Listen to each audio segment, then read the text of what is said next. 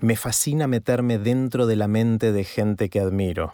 Una herramienta muy simple para hacerlo es preguntarles en qué están pensando. En esta serie de Aprender de Grandes les comparto conversaciones que tengo por Instagram. Como verán, la calidad del audio no es tan buena como cuando grabamos los episodios en estudio, pero el contenido está buenísimo. Pueden seguirnos en Instagram en arroba Aprender de Grandes. Que lo disfruten.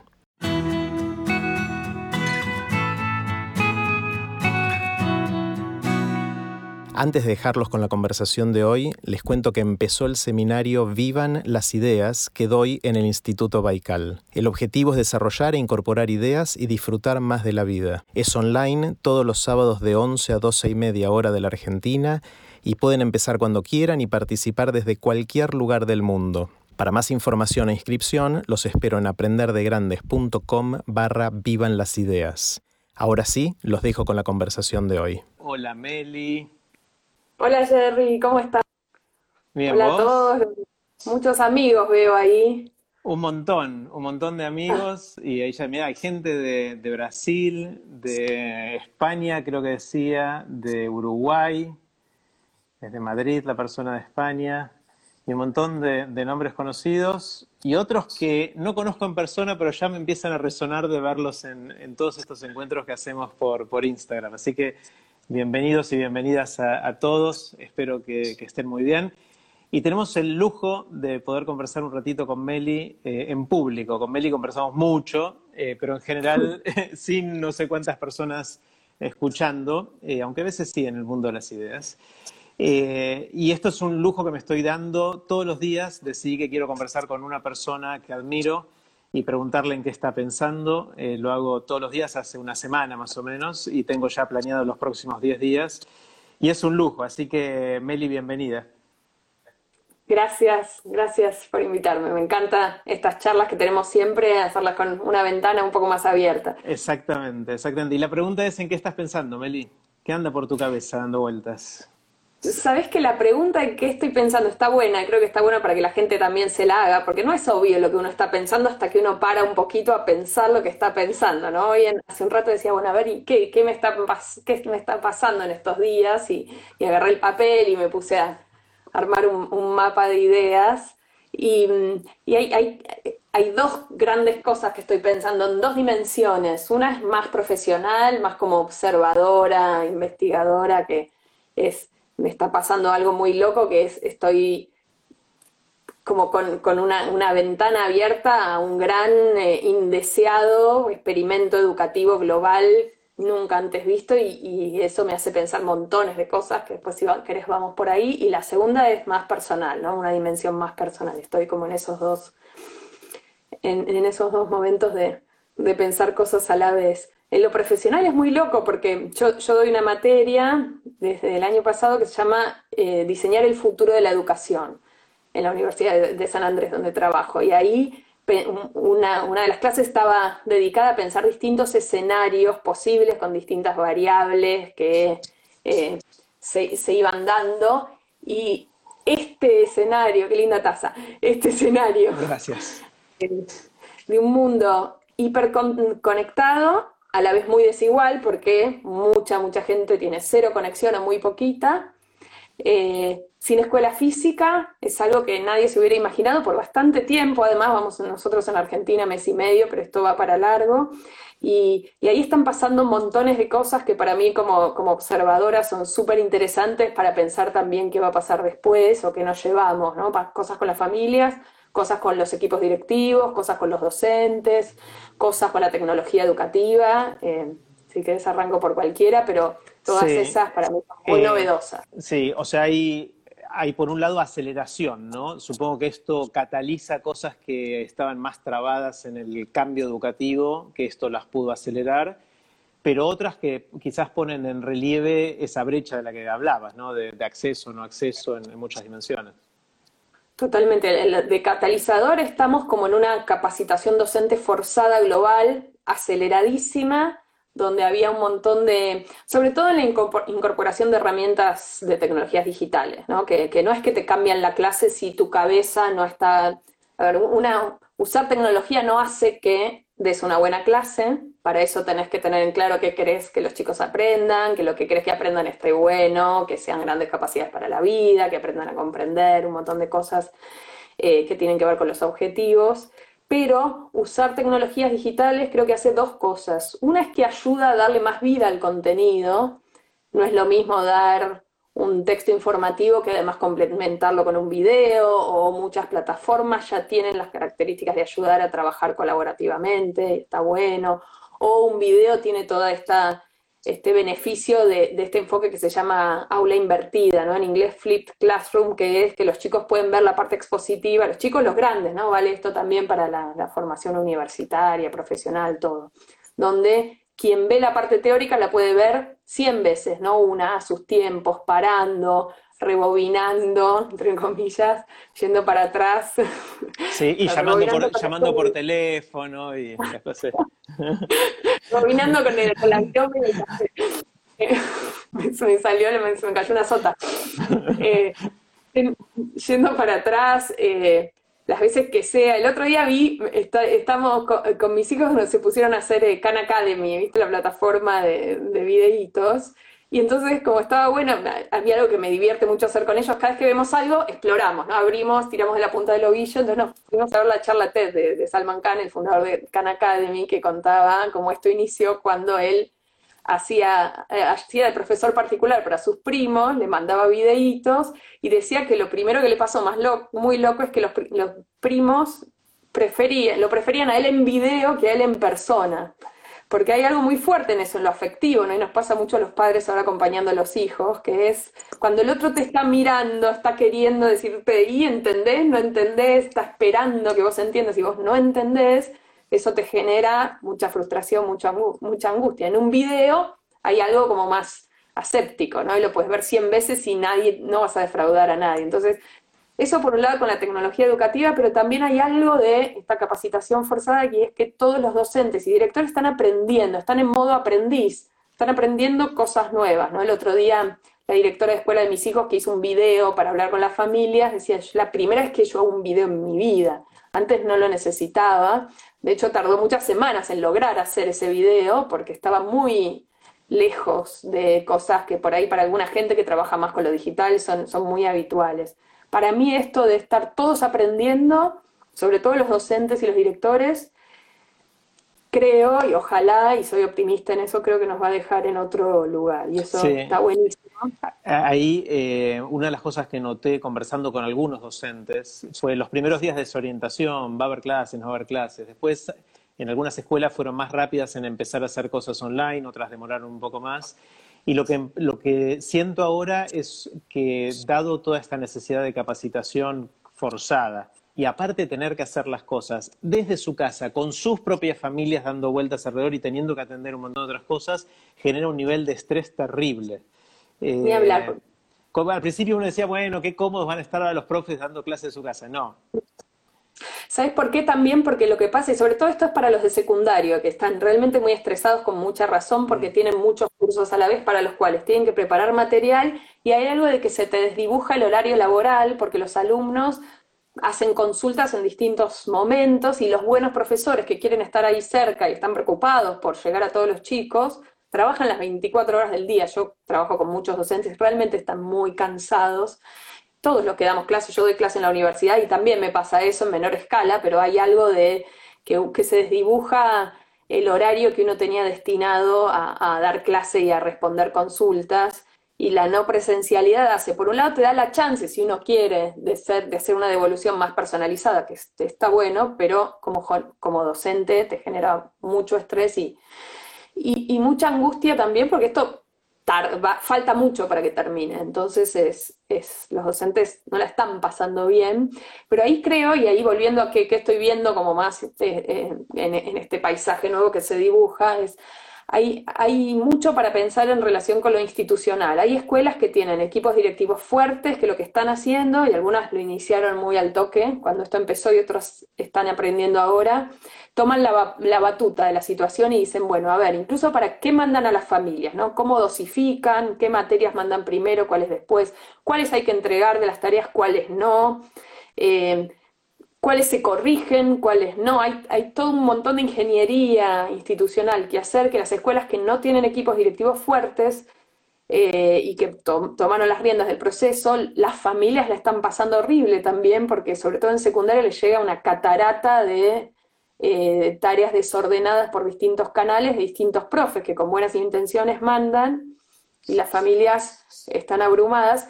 Y el otro extremo, y eso me preocupa mucho también, es que en, algunas escuelas, eh, sobre todo estatales, empezaron a bajar mucho la cantidad de tareas que estaban dando muchas escuelas de la ciudad de Buenos Aires, por ejemplo, que incluso tienen familias de clase media, eh, un poco con la, intención de no abrumarse, fueron para el otro lado, ¿no? Dijeron, bueno, ahora chicos hagan lo que puedan, jueguen, qué sé yo, que obviamente jugando hay un montón de oportunidades de aprender, pero algo que para mí es muy importante, y, estoy medio en esa cruzada esta semana, porque de hecho me pasó con la escuela de mis hijos, es conversar con otros padres que no estaban, no escucho hijos eh, padres eh, en situación donde podían acompañar, ¿no? No estoy hablando de la brecha y después hablamos de eso, pero que decían, no, que los chicos no hagan la tarea, total, bueno, nada, la tarea no sirve para nada o hagan otras cosas. Y para mí, como adulto, sostener ese espacio de un ratito por día, hacer las cosas de la escuela, es un mensaje que, en el que no hay que claudicar, porque obvio que los, los, padres y madres no somos docentes,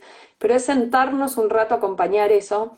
Yo creo además que puede estar bueno, a mí me gusta por lo menos acompañar a los chicos y creo que muchas familias le están encontrando el gustito, otras no, la pasan mal, pero hay que sostener ese espacio porque hay que darle cierta sensación a los chicos de que aprender vale la pena, que no es un estrés, que está bueno, que, que aprender te hace crecer, que te hace disfrutar, es encontrarle eso y a veces las tareas que dan en la escuela realmente no están tan buenas y entonces ahí es buscarle la vuelta o con videos o con recursos o charlar o lo que se nos ocurra un poquito para, darle más vida y más, más chispa al contenido. Claro. Em, una de las cosas que, noto es que em, parte de este estrés es tratar de seguir haciendo lo que hacíamos antes, pero en estas nuevas plataformas, ¿no? O sea, los maestros daban clase, tenían muchas veces un pizarrón, una pizarra, y estaban los bancos, y estaban los chicos, y eran los 20, los 30, los 40 chicos de, de su grado, de su año, de su división, y, el programa y cómo enseñar y todo eso, y ahora de repente lo hacemos en pantallas. Y eso me hace acordar mucho a cuando salió Internet en mediados de los 90 y aparecían los primeros diarios online. Lo que hacían los diarios online era agarrar el diario impreso, le sacaban una foto literalmente y ponían el PDF de esa foto o la foto directamente online. Entonces lo que hacían era lo que venían haciendo antes, en este nuevo canal que todavía no sabían ni cómo empezar a usar. Y obviamente eso es, ahora lo miramos para atrás y nos parece ridículo porque obviamente Internet tiene una cantidad de otras cosas que lo hacen tan especial y tan valioso como la capacidad de buscar, de interactuar, de usar videos, de usar audios, de poder conectarte con otras personas, de un montón de cosas más que en ese momento no hacían. Entonces, seguramente ahora eh, sospecho, como cada vez que hay una disrupción tecnológica, como en este caso en la educación, que tratamos de hacer lo que hacíamos antes metiéndolo de alguna manera dentro de esta plataforma, pero sin todavía aprovechar todas las cosas que podríamos hacer o recién empezando a explorarlas. ¿Estamos ahí en la educación o no? Sí, y también un par de cosas que están pasando. Una de las discusiones, todavía muy, muy preliminar, pero que yo veo que varias escuelas están empezando a, pensar en ese sentido, es en relación con el enfoque didáctico. ¿no? Algunos, algunos enfoques más basados en proyectos donde a los chicos les dan un desafío que tienen que hacer a lo largo de varias semanas, que por ahí incluyen más de una materia. Entonces eso hace que lo que uno mande para que los chicos hagan sea menos caudal, pero más profundidad. Eso es algo que se viene hablando en educación hace un montón, que lo venían haciendo algunas escuelas pioneras y que de a poquito empieza a ser como algo más, más potable para muchas escuelas. Eso creo que está bueno. Eh, lo otro es que, sí, de, vuelta, y, alguien hacía un comentario acá en, los comentarios sobre eso, de, las, nuevas tecnologías en realidad hay, hay, algo de desigualdad enorme que se está desnudando en estos, en estos días con la brecha digital. Algo que sabemos por, por este, datos que recogieron UNICEF y otros, otras organizaciones es que casi todos los chicos en Argentina, adolescentes, tienen un celular. ¿no? Y entonces ahí uno decía, bueno, buenísimo, entonces hay un montón de cosas que se pueden hacer con el celular. Pero sin embargo, son celulares que por ahí son con tarjeta y entonces eh, acceder a los datos es carísimo, o se les acaba o no pueden. Entonces ahí los docentes están como desplegando creatividad en buscarle la vuelta para llegar Eso es lo que yo veo con las escuelas de, sectores más vulnerables que estoy acompañando, ¿no? Están dejando la vida en eso de buscar cómo, ¿no? Si es un audio, si es un videíto, si es eh, un textito al que le sacan foto. Entonces ahí algunas escuelas creo que están pudiendo tener una discusión pedagógica más profunda, como esta que yo te decía, de, bueno, vamos por proyectos, juntamos materias y hacemos algo más significativo, más potente, o todo fragmentado como antes. Y otras están con otra preocupación, que es qué hago con la mitad de los chicos o más que, de los que no sé nada en estos, en estos días, ¿no? Y ahí, ahí el Estado creo que salió bien a hacer varias cosas. Una es usarla, volver un poco con tecnologías que, que uno diría ya son más antiguas, como la radio la tele, que creo que está bueno. Hacer cuadernillos impresos, eh, tratar de hacer convenios con las telefónicas para que algunos sitios como el de Educar eh, no usen datos, pero igual todavía no alcanza para nada, ¿no? Eh, e-, esa es la otra cosa que está apareciendo. ¿Qué va a pasar a la salida de todo esto? ¿no? ¿Qué va a pasar con una brecha que se amplía con chicos? Yo veo con los míos, ¿no? si yo me siento al lado y estamos juntos y charlamos, yo siento que están aprendiendo hasta mucho más que antes mis hijos porque, porque estamos juntos y los puedo acompañar. Eh, pero muchos meses de, lo contrario creo que puede ser eh, muy difícil de porque la brecha no es solo tener acceso a Internet, es tener padres presentes que puedan dedicarle el tiempo y que puedan ayudarlos en ese camino, ¿no? Si los chicos tienen que estar en casa. Sobre todo más chiquitos, ¿no? O sea, cuando, cuando los que están arrancando la primaria, eh, o, toda la primaria, te diría, con los adolescentes, por ahí es, es más el acceso a tecnología, padres que más o menos ayuden a armar cierta rutina y estar ahí. Con los chicos chiquitos hay que acompañar con la tarea, ¿no? Me, eh, algún, me, charlé con un montón de padres que no tenían tan claro que con los chiquitos había que sentarse y estar y, eh, no dejarlos solos. Me decían, mis hijos no pueden hacer todos solos la tarea. Y bueno, no, algo que, una idea que para mí es muy, muy útil para pensar los adultos es lo que se llama el oficio de alumno, construir el oficio de alumno, ¿no? Como un carpintero que tiene un oficio y tiene herramientas, tiene un lugar de trabajo. Bueno, un alumno también tiene un oficio que implica desde eh, organizar el espacio de trabajo, poder poner foco en una cosa por vez, eh, poder ver por dónde arrancar, poder ver cuándo descanso un poquito y vuelvo, eh, si hay una consigna que no entiendo, volver a leerla, darse cuenta de que después que leíste algo tenés que decir en tus palabras, de que lo tenés que representar de otra manera, un montón de cosas que de vuelta a la escuela, o sea, que te ayudan a ser un aprendiz autónomo, que te las tienen que enseñar de chiquitos Ojalá las enseñara la escuela, porque es parte de lo que intenta. Para mí es algo que, todavía no lo hace nada bien la escuela, pero que es una de las grandes deudas que hacer, que, resolver. Pero que en casa, los adultos que tenemos nenes chiquitos al lado, es súper importante que lo hagamos. Es como la inversión de tiempo a hacer. Y, eh, y ahí uno los va conociendo a los hijos, ¿no? A mí me pasa también en estos días que, que lo tengo a mis mellizos que están en segundo trabajando a la par y me doy cuenta mucho cómo es cada uno, cosas que no me había dado cuenta jamás antes porque no habíamos tenido ese rato de hacer la tarea en casa más tiempo. Está buenísimo. Eh, en algún momento vamos a volver a una vida más o menos normal, cuando salga una vacuna, un tratamiento antiviral o cuando la curva pase. No sé si esto será dentro de semanas, meses o cuándo, pero en ese momento reabrirán las escuelas, los chicos van a ir de nuevo a la escuela. ¿Va a quedar algún rastro de este pasaje o vamos a volver a donde estábamos hace dos meses? Quién sabe, ¿no? Yo, creo que algo de rastro va a quedar en, por un lado, docentes con más herramientas, ¿no? aunque sea tecnológicas, pero como con un poco más de, eh, de versátiles en, cómo hacer que, darle vida al contenido de distintas maneras. Creo que eso, eso va a quedar eh, más empoderados en ese sentido. Eh, va, van a pasar, va a ser, hay algunos países que están arrancando, viste, la vuelta a la escuela. El otro día me contaba un, conocido que está en Noruega, que, bueno, empezaron con los chiquitos, eh, tenían la, la esperanza de, se les dieron la directiva de que los chicos se quedaran a, metro y medio de distancia, poquitos chicos en las aulas, y eso duró dos minutos, ¿no? Los nenes chiquitos. Eh, o sea, nos va, nos va a quedar, y en las escuelas también, esa sensación de, de la proximidad al otro como algo que nos puede que, nos puede dañar, que nos puede dar peligro. Es raro eso, ¿no? Lo que nos está pasando desde lo físico cuando salimos. Yo estuve saliendo poco a la calle en este mes y medio. Las veces que salí fue muy fuerte lo que me pasaba en el cuerpo, de, esa sensación de, de, de, quién es el otro y está lejos y estamos todos con barbijo. No sé cómo nos va a pegar eso a la vuelta y sobre todo en las escuelas. Por ahí los chicos se olvidan en dos minutos, quién sabe, los chicos mm. de, verdad se, adaptan muy rápido, pero eh, va, a ser, va a ser interesante ver qué pasa con la gradualidad de la vuelta a clases, ¿no? Tantos países que están de a poquito haciéndolo y están aprendiendo y, ahora tenemos que aprender nosotros, ¿no? Para ver cómo, cómo lo hacemos. Ahora se está discutiendo justamente eso, hablaba ahora con un colega que están, están armando una comisión en el Ministerio de Educación para justamente definir eso. Eh, una de las cosas que yo estoy pensando mucho en estos días, te la quiero contar para, ver tu reacción, es que estamos obviamente viviendo un momento histórico, eh, somos conscientes de que es un momento histórico, pero si miras los momentos históricos del pasado en general, cuando los historiadores 10, 20, 30 años después hablaban de ese momento, construían narrativas distintas a las narrativas de los que vivían en tiempo real, eh, el momento histórico.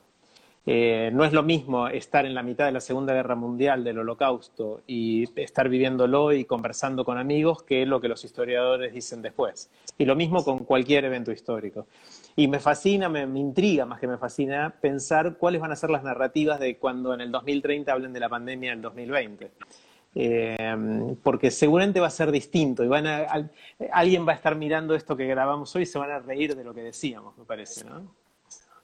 Porque a la vez si lo miramos, vamos poco tiempo, o sea, nos parece que es un mundo entero, pero vamos mes y medio, si lo miras en términos históricos, obviamente esto va a seguir, pero es, es un puntito, ¿no? Y, para nosotros tiene una intensidad gigante y Sí, yo también me pregunto cómo se va a relatar este creo, creo que va a depender mucho de, qué pase después, ¿no? De de qué cosas cambien, de qué, de qué consecuencias económicas haya, de qué consecuencias en el consumo haya, este, en el ambiente. Eh, yo, yo siento que ahora nos parece que todo es gigante y que por ahí después del otro lado, cuando termine, a menos que haya otras pandemias y apenas, ¿no? Ahora estando dentro de esto, mi sensación es qué loco que no nos pasó antes, ¿no? Porque hubo otras, otras epidemias, pero que no las sentimos ni de lejos como esta, y ahora da la sensación de que en cualquier momento hay una, nueva, y, que esto nos va a pasar mañana otra vez. Entonces, eh, creo que vamos a quedar todos un poco desquiciados en ese sentido, ¿no? de, de con el miedo a que esto vuelva y viendo si tomamos decisiones Sí, mi, sensación respecto a la distancia social después de que termine la pandemia es que si tenemos una vacuna y de alguna manera nos convencemos de que ya somos inmunes, vamos a volver a los abrazos de antes, me parece. O sea, la distancia social va a seguir si sigue, habiendo un miedo de contagiarse. Eh, pero si eso se va, creo que vamos a volver a abrazarnos, ¿no? ¿O no? Sí, y sobre, sobre todo porque, y pensando de vuelta en los chicos que se olvidan en dos minutos, yo creo que, por lo menos desde el punto de, vista de, la infancia va, a volver a como era antes y por ahí los grandes enseguida también, porque lo necesitamos, ¿no? Estamos todos como con ganas de contacto físico. Eh, y, y, también pensaba en esto de la vacuna, ¿no? Como, como tanta discusión antivacuna eh, de todos estos años se borró por suerte de un plumazo, espero que no vuelva. Va a volver, va a eh, volver. Todo vuelve igual, pero... Ojalá que, por mucho tiempo no vuelva, pero sea, el pensamiento mágico es algo que, es muy difícil de desterrar, ¿no? Claro, y, y de vuelta, y como sociedad me parece está, está bueno esto de, siento que estamos revalorizando la escuela por un lado, revalorizando a los científicos, revalorizando eh, cierta manera como más fundamentada de ver el mundo, porque eh, si no estamos fritos. Eh, creo que eso está pasando, es de las buenas cosas que están quedando. No quiero pecar de optimista, de decir, bueno, esto va a quedar así para siempre, que creo que mucho va a volver para atrás, pero, pero igual es un sacudón, ¿no? Obviamente. y y de vuelta en esto, ¿no? creo que nos estamos dando cuenta de que la escuela servía, todos lo decíamos, o sea, yo en particular obviamente lo creía en serio, pero me, parece que había una cosa más declarativa, de así, más retórica del valor de la escuela y que ahora cuando no está, nos damos cuenta de, toda la falta que hacía. Ah, decías al principio, Meli, que había dos dimensiones que, que, habías pensado, una era la profesional y otra la personal. Empezaste a mencionar algo de lo personal con, con tus hijos, ¿hay algo más ahí? ¿Qué quieras contar?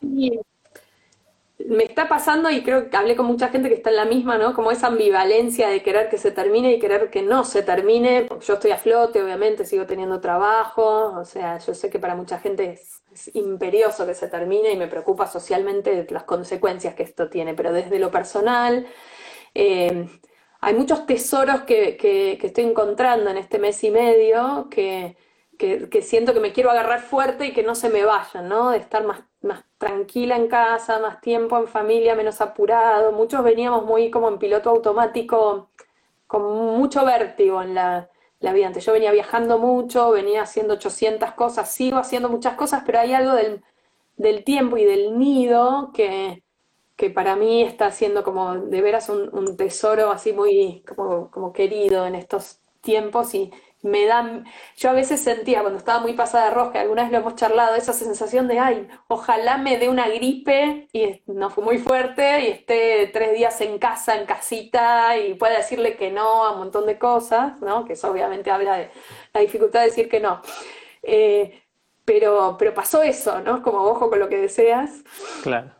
Eh, y, lo que está, me está pasando a mí con eso es que estoy como encontrando otros tiempos para estar tranquila, o sea, no, no tengo más tiempo, por ahí tengo menos tiempo porque hay cosas que antes no hacía y hago, pero como ocuparme más de la casa, ocuparme más de los chicos en la parte de la escuela, pero hay algo del ecosistema dentro de casa, estar más juntos y, y me está pasando a mí y a mucha gente con la que estoy hablando, ¿no? Como de de sentir que qué bueno que estaba salir menos, estar más en, la covacha, más en pantuflas, más bajar cinco cambios, a mí me, está haciendo bien y, eso, me pregunto qué voy a poder sostener de esto de acá en adelante. Meli, eh, yendo al tema del mundo de las ideas, que para los que no saben y nos están escuchando es este curso que damos con Meli desde el 2012, ya hace ocho años.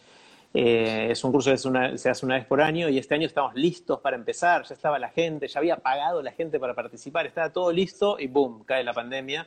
Así que tuvimos que cancelarlo y lo postergamos para, el año que viene. Es un curso que sucede en persona, es decir, nos juntamos, hay encuentros y es, muy lindo lo que pasa en este curso. Eh, pero este año no lo vamos a poder hacer. Y sí hay cursos que están surgiendo online. De hecho, yo empiezo ahora uno el, sábado, uno nuevo, y hay, hay, muchos que están sucediendo. ¿Crees que, que da lo mismo, que va a reemplazar? ¿Vamos a volver a hacer cosas como el mundo de las ideas tan pronto esto se vaya o va a ser más difícil? Creo que van a coexistir más las dos modalidades, ¿no? Ya había cursos online antes, pero mucha gente, así como decíamos con los docentes, nunca los había hecho, no había probado, no sé, los cursos de Coursera, por ejemplo, de las universidades de muchas partes del mundo gratuitos, o edX de la Universidad de Harvard, o montones de cosas online que ya estaban, eh, pero nadie había tenido como el gustito de probarlas, entonces yo creo que eso va a seguir y está bueno y mucha gente le encontró como el, sabor a hacer cosas más a sus tiempos y cuando puedan. Yo, yo venía, dirijo una especialización en línea hace dos años en la Universidad para, de San Andrés para profes, por suerte no tuvimos que cambiar casi nada ahí, y eso ayuda a que esté gente de distintas partes del país, del mundo, hay, hay algo muy... Eh, muy único en lo virtual, de flexibilidad, de integrar gente de distintos lados, que es maravilloso. Yo creo que eso se va a potenciar porque mucha gente ahora lo ensayó, lo probó, tanto los alumnos como gente que se pone a dar clases online que no había dado nunca, ¿no? Que muchos, muchos profes dicen, ah, me gusta esto. Y la contracara de eso es que hay un montón de cosas que se pierden, que, es muy difícil de reemplazar, ¿no? Si bien hay mucha versatilidad en las herramientas, con, con vos hablábamos el otro día de de la herramienta esta Zoom para dar clases que te permite usar grupitos, entonces yo doy clase y como yo necesito que haya grupos interactuando en mis clases, eh, armo grupitos y voy pasando y ahí abrimos los micrófonos, interactuamos. Y eso existe, pero a la vez hay algo más físico de jugar, de, de, mirarnos, de, de hacer actividades donde necesitamos estar presencialmente ahí que, para mí no, no, se reemplazan. Y eso nos pasó con el mundo de las ideas, es decir, bueno, lo pospusimos para el 2021, suponemos que lo vamos a poder hacer, que, ya vamos a poder juntar mucha gente. Eh, para nosotros, no, buscándole la vuelta, no, no, era, no era lo mismo. Y, creo que muchos vamos a salir a ganas de hacer eso. ¿no? Va a haber de los dos tipos de gente, me parece. El que, que dice, no, bueno, no, qué fiaca estar con otra gente, quiero estar mejor en mi casa viéndome el curso de Coursera o el que dice, no, ya necesito salir y moverme y jugar, o las dos cosas, ¿no? Como es mi caso y el tuyo, supongo. Sí. Eh, quiero hacer algo, Meli, te voy a proponer algo, vos podés decirme que sí o que no, obviamente. Y es tener una de las conversaciones típicas nuestras en las cuales uno de nosotros dos eh, viene a contarle algo al otro y el otro le da feedback. Eh, un proyecto, una cosa que está pensando, una duda que tiene en la vida. Entonces yo te voy a, voy a empezar yo, después si querés te toca a vos si tenés ganas. Dale. O sea, yo quiero... Eso de avisarme porque yo necesito preparar estas cosas porque bueno, se me ocurren. No, no, pero por, eso empiezo yo para que vos me des feedback. Y después si querés podés, si no, no. Y te doy tiempo mientras yo te voy contando a ver si te ocurre algo, pero si no, todo bien. Eh, hacemos solo la mía y vos me das feedback a mí. ¿Te parece? Bueno, quiero, que, quiero contarte el curso este que va a empezar el sábado que viene, lo que estoy pensando, lo que pensé para ese curso y que me lo destruyas. Que me, que me, ayudes a, encontrar todo lo que está mal y, que me ayudes a mejorarlo. ¿Está bien? ¿Te cuento de qué se trata? Bueno, el, eh, eh, el origen de esto es que me di cuenta, me cayó la ficha, que en los últimos 15 años, eh, sin saberlo, me convertí en un coleccionista de ideas. Eh, es algo de esas, cosas típicas que, mirando para atrás podés encontrar un patrón en las cosas que, hacías, pero que no lo planeé, no, fue una decisión consciente. Eh, y que a lo largo del camino pasaron muchas cosas. Hice una revista que se llamó Oblogo, después me metí en el mundo de TDX de la Plata, de TED en español, eh, después apareció el mundo de las ideas, que, también fue un lugar donde coleccionamos juntos un montón de ideas apareció Aprender de Grandes, el, podcast y ahora estos lives y, algunas cosas más. Apareció Baikal en el, camino también que nos nutrió a todos de un montón de maneras. Y lo que me di cuenta es que tengo una cantidad de ideas que fui acumulando, escuchando a gente grosísima eh, y aprendiendo de, de ellos y de ellas, y me dieron ganas de compartirlas. Entonces, este curso es un curso en el cual lo que yo quiero es contagiar esas ideas, contarlas, transmitirlas, enseñarlas y ayudar a que la gente las incorpore en sus vidas. Y ahora enseguida te voy a dar algunos ejemplos de esas ideas como para ilustrarlo y bajarlo un poquito a tierra. Y me, terminó de, me terminé de convencer de que quiero hacer el curso, quiero darlo, cuando se me ocurrió el nombre para el curso, eh, que como me gusta a mí tiene doble significado. Es como aprender de grandes, que quiere decir dos cosas distintas. Bueno, el, nombre del curso es Vivan las ideas, que significa dos cosas. Significa aguanten las ideas, son muy grosas las ideas. Y el otro significado es la invitación a que la gente que participa pueda vivir las ideas, vivirlas en, carne propia, en, su cuerpo, en su vida, en el sentido de, enriquecer su vida. Y, eh, digamos, lo que quiero es ayudar a que la gente enriquezca su vida y la disfrute de más. Ese es como el... Entonces, esa es la lógica. Y lo que va a pasar, esto es todos los sábados, a partir del sábado que viene, 9 de mayo, a las 11 de la mañana, de 11 a 12 y media, por Zoom, por una plataforma online abierto, o sea, es, un curso arancelado, hay que anotarse, hay que pagar, pero está abierto a participar de cualquier lugar del mundo porque no tenemos ahora la limitación geográfica como la teníamos en el mundo de las ideas, ¿no? Eh, y en cada encuentro voy a dedicarme a una idea. Por ejemplo, un encuentro va a tratar sobre la procrastinación. Y entonces voy a contar, voy a empezar contando historias y teorías y explicaciones desde distintos puntos de vista eh, y, usando distintos materiales. Y después va a haber interacción con la gente para ver cómo todo eso que les conté se puede incorporar y puede impactar en la vida. La interacción a veces va a ser todos juntos, a veces va a ser en estos grupitos que, como usás vos en, Zoom, que, funcionan muy bien. Y la idea después, cuando termina eh, cada encuentro, va a haber una plataforma online que va a ser un repositorio de todo lo que yo conté inicialmente de la idea y de todo lo que pasó después en la interacción para que la gente que participa pueda tenerlo de referencia y pueda seguir nutriendo esa idea, volviendo. Es como un lugar de referencia, un lugar de poder profundizar en las ideas que más le dé gana a la gente. Por ahí te da ganas una y otra no, y vas cambiando y de repente en esta te, te metes con todo y entonces esto es un punto de partida que siento que puede estar buenísimo para, para eso. Esto es un, tiene formato seminario, es decir, empieza el sábado que viene y en principio no termina nunca, salvo que se me acaben las ideas que, que me den ganas de, compartir, pero ya me hice una primera lista y hay para todo el 2020 sin, sin problema. Eh, y la gente puede participar desde el momento que quiera, ojalá desde el principio, pero puede ir eh, agregándose al curso más adelante porque como es un seminario y cada encuentro es una idea, si te perdiste los anteriores, bueno, te los perdiste, pero no es terrible, podés seguir con los otros. Y ahí paro para que, para que me, ayude. Quiero que lo destruyas. Dale. O más que destruirlo, por ahí sirve para los que nos están escuchando. Una de las cosas que, trabajamos mucho en el, curso, en el mundo de las ideas, es cómo dar buen feedback, es un tema enorme en educación. ¿eh? Si uno tuviera que invertir plata, de hecho está estudiado, ¿no? De política pública, de qué hacer para que mejoren los aprendizajes, uno tiene que enseñarles a los docentes o a cualquiera a dar buen feedback. Lo mismo si uno está en un equipo de trabajo, ¿no? Y buen feedback es decirle algo al otro que le sirva para mejorar, que no es, mm, sería lo contrario decir, ah, yo te chanto la verdad en la cara, me quedo tranquila, me liberé, y eso a vos, eso vos no lo podés agarrar, hasta por ahí hasta te lastima y no te sirve para nada. Bueno, eso es lo contrario, ¿no? El buen feedback, el otro le sirve para seguir. A verte, y, y una manera de hacerlo es primero lograr que el otro se dé cuenta de qué es lo que está logrado, qué es lo que está bien para tenga de, de qué agarrarse, y después ayudarlo a dar el siguiente paso eh, no diagnosticándole lo que está mal, no diciéndole, ah, mira, es muy corto el curso, sino dándole una posible solución del estilo.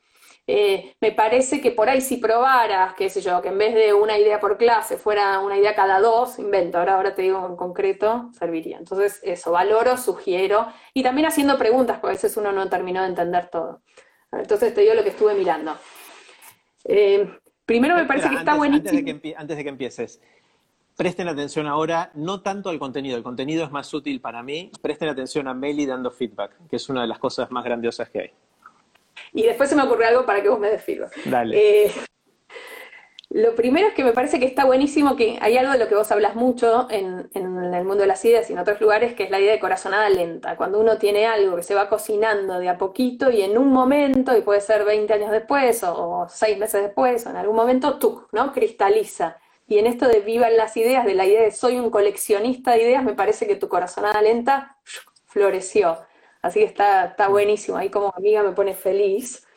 Eh, y las ideas como algo vivo, que está bueno, ¿no? De que, de que, es algo que está vivo y evoluciona y sigue, sigue cambiando y, que, que, la gente las puede vivir, porque siempre está como la dicotomía de que la idea es algo mental, pero en realidad para la vida es, es algo que, que no te va a ayudar a tomar decisiones y vos estás como trayendo en todo lo que haces, pero en este curso lo pusiste en el nombre, lo contrario. Así que eso me parece un acierto absoluto. Em, después vos decís que en las clases vas a dar una primera parte que es más expositiva, donde vos vas a contar con historias, que sabemos que es una gran manera de que la gente entienda las cosas cuando hay un relato y se conecta con lo emocional, así que bienvenido eso de contar historias, que además lo haces hermoso y todos nos, yo, tus historias las escucho muchas veces en las distintas clases y siempre las, como que las escucho por primera vez, así que este, está buenísimo y eso creo que nos pasa a muchos escuchándote. Em, y después vas a, entonces vas a contar primero y después viene la segunda mitad que es qué hace el otro, qué hacen los otros con esas ideas. Y ahí lo que dijiste es que vas a hacer con dinámicas grupales o, grupo completo o más, más grupos chiquitos, van a hacer cosas para que incorporen en sus vidas. Bueno, ahí es donde yo creo que tenés un espacio para laburar. Es qué vas a hacer. no es fácil tomar una idea y después que eso te sirva para aplicarlo, ¿no? Es como lo más difícil de todo. Eh, entonces yo le dedicaría bastante tiempo y distintas estrategias de distintas puertas de entrada para que quien recibe esas ideas llegue a llevar que es que esas ideas las pueda transferir, se dice, ¿no? Nosotros hablamos siempre de esto, en psicología se llama transferencia, ¿no? Del aprendizaje. Esas ideas las pueda hacer carne. Y también tal vez pase que en una clase no alcance para eso y que el repositorio me parece que es una buena manera de atajar eso, pero que probablemente tengas que hacer algo más, ¿no? Por ejemplo, en, después de unas clases volver a lo mismo y volver a las ideas de, clases anteriores y decir, no, a ver, ¿qué, ¿qué de todo esto pudieron aplicar y cómo? Y a veces logramos aplicar las ideas en nuestras vidas mirando como otro lo hizo, ¿no? No solo viendo la exposición de la idea, sino la aplicación de otro, model, que otro nos lo haya modelado. Entonces yo le daría bola a eso también, que es como los otros, eh, cómo, la red, la, red líquida siempre decimos, ¿no? En el mundo de las ideas, cómo se arma una buena red entre los cursantes que puedan darse herramientas entre ellos. Y de vuelta, eso no alcanza con un ratito, es como algo a lo que hay que dedicarle tiempo y cabeza, eh, que, seguro es lo que estabas pensando. Eh, así que por, ahí va, me parece que va a estar buenísimo. Anótense, si andan mirando, la van a pasar bien. Hay algo también de, de las ideas como algo que nos, hace nos hacen feliz, ¿no? que nos da felicidad, que para mí no es menor, que está por ahí implícito en lo que haces, eh, no siempre lo, lo decís, pero eh, es, es, es, algo que nos da bienestar y, y no es solo una cosa funcional a mejorar, sino que parte de ese estar enteros, estar mejor, estar más curiosos, estar más encendidos y para mí lo que vos haces tiene mucho de eso. Por ahí no, no sé si hay que decirlo o no, pero que vos lo tengas claro, lo tendría claro. Eh, Me encanta, está buenísimo. Bueno, gracias. Te, gracias, gracias.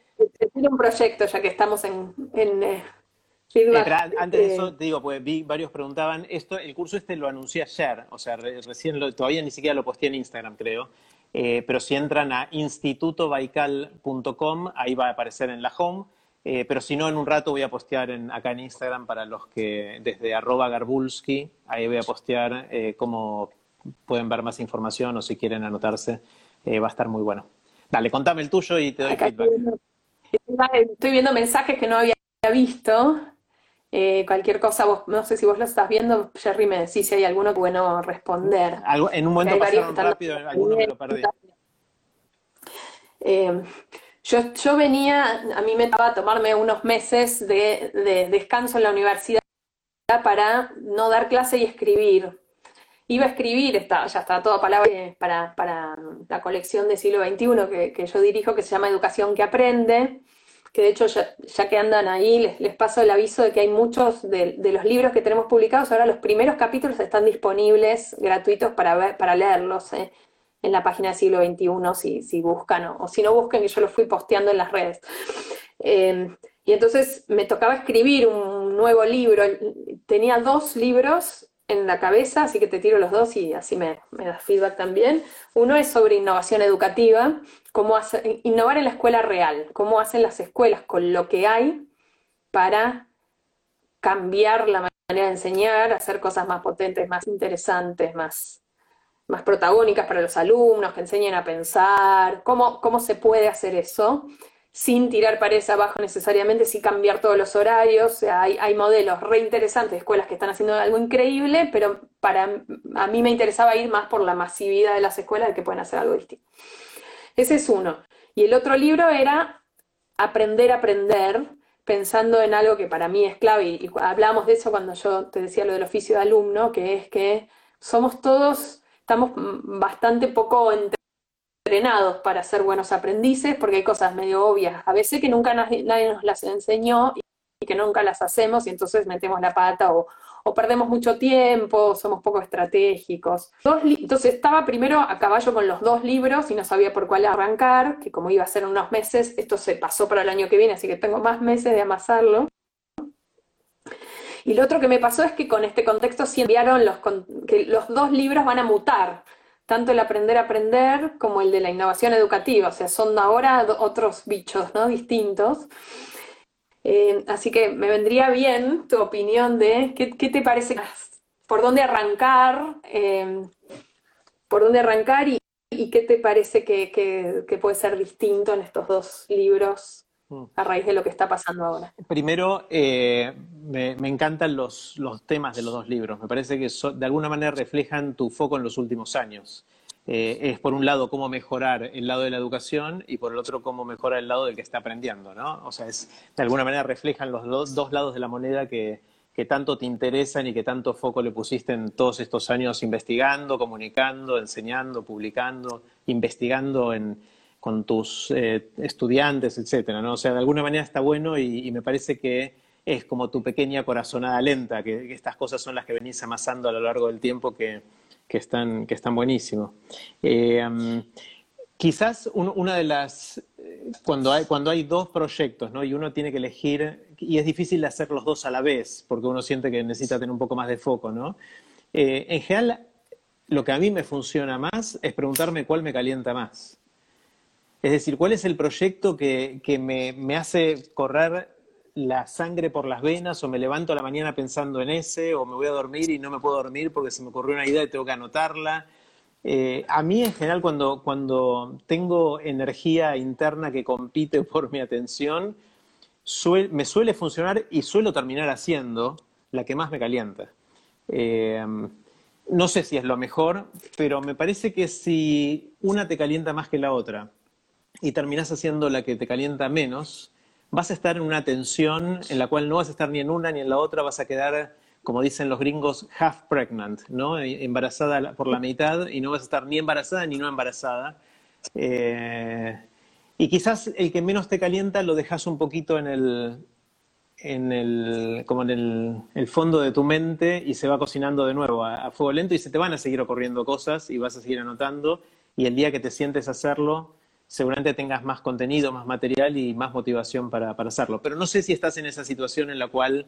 está, eh, está bueno lo que decís y por ahí le decir que nos están escuchando, porque por ahí, y por ahí lo que, por ahí la enseñanza de esto es dedicarle un poquito de tiempo a tratar de darme cuenta de dónde está la, de, de qué tengo ganas, ¿no? De, como que a veces hay que parar para que, que, te des cuenta de cuál te calienta más, como que no es a veces es re obvio, pero a veces no tanto, y por ahí para que sea más obvio, tengo que poner de eso. Está bueno que varios están votando por el aprender a aprender ahí, así que eso sí, también. Y ¿eh? ahora te quiero decir algo más que tiene que ver con eso. Te quiero decir, eh, ahí veo a Susana Galperín, a Javi Grossman, todos. Un montón. Sí. Eh, pero creo que no es casual que suceda así, porque el primer libro, el de la innovación educativa, es un libro para gente del sistema educativo. O sea, yo no, mm. un aprendiz no va, no va a leer ese libro. Eh, en cambio, el de Aprender a Aprender es un libro para todos. Eh, de hecho, eh, es, es, lo que quiero hacer en Aprender de Grandes y que mucha gente se entusiasma por eso, pues todos queremos seguir aprendiendo, o muchos queremos seguir aprendiendo, y me parece que puede ser un libro más masivo. Si ese es otro criterio para, para vos importante, el grado de masividad es este. Ahora, el otro puede tener un montón de impacto indirecto porque lo adoptan los educadores que cambian la educación para un montón de gente también.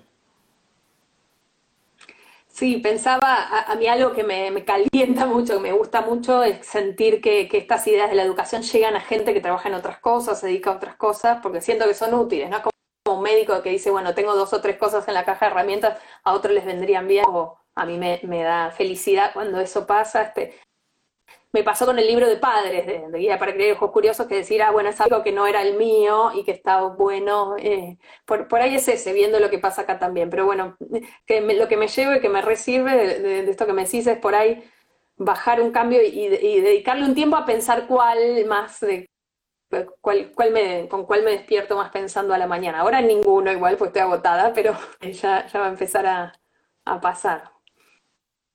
Está buenísimo. Y acá eh, varios decían que está bueno lo que, gracias por ir escribiendo, porque lo que decían varios es esto de ver cómo uno nutre al otro, ¿no? Como parte de, la innovación tiene que ser enseñar a que los alumnos aprendan a aprender desde el lado de las escuelas.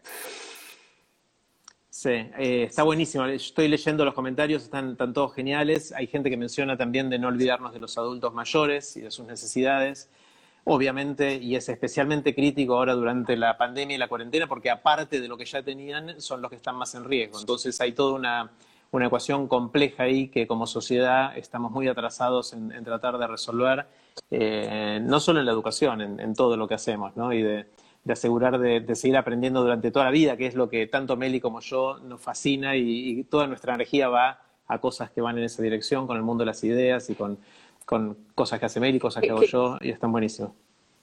No, y algo que me pasaba, y yo siempre arrancaba las conferencias en educación diciendo, bueno, que este mundo es incierto y que no sabemos necesariamente cómo va a ser el futuro y necesitamos grandes capacidades para la vida, como resolver problemas, aprender a aprender, trabajar con otros, las grandes capacidades que desde el mundo de se sostienen hace tiempo, partiendo de mundo incierto, que parecía medio como una, una exageración hace cinco minutos, en, en diciembre, en enero, y, que ahora eh, está como ahí, ¿no? Nos explotó en la cara ese mundo incierto y es como, acá está, ¿no? Lo, lo estamos viendo, no hace ni falta decirlo como antes. Sí, sí.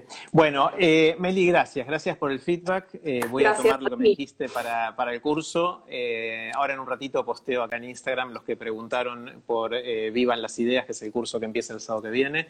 Y estemos atentos a los libros de Meli, que, que están buenísimos, pero mientras tanto hay varios que podemos leer de los que ya escribió Meli. Guía para criar hijos curiosos es espectacular si todavía no lo tienen, no lo leyeron, no se lo pierdan, que está buenísimo y que no solo sirve para padres, es un libro que sirve en general para meterse en estos, en estos temas. Gracias, gracias a todos por estar ahí. Gracias Dale, gracias. Besos, Meli. Gracias. Besos a todos. Cuídense. Chau, chau. Chau, chau.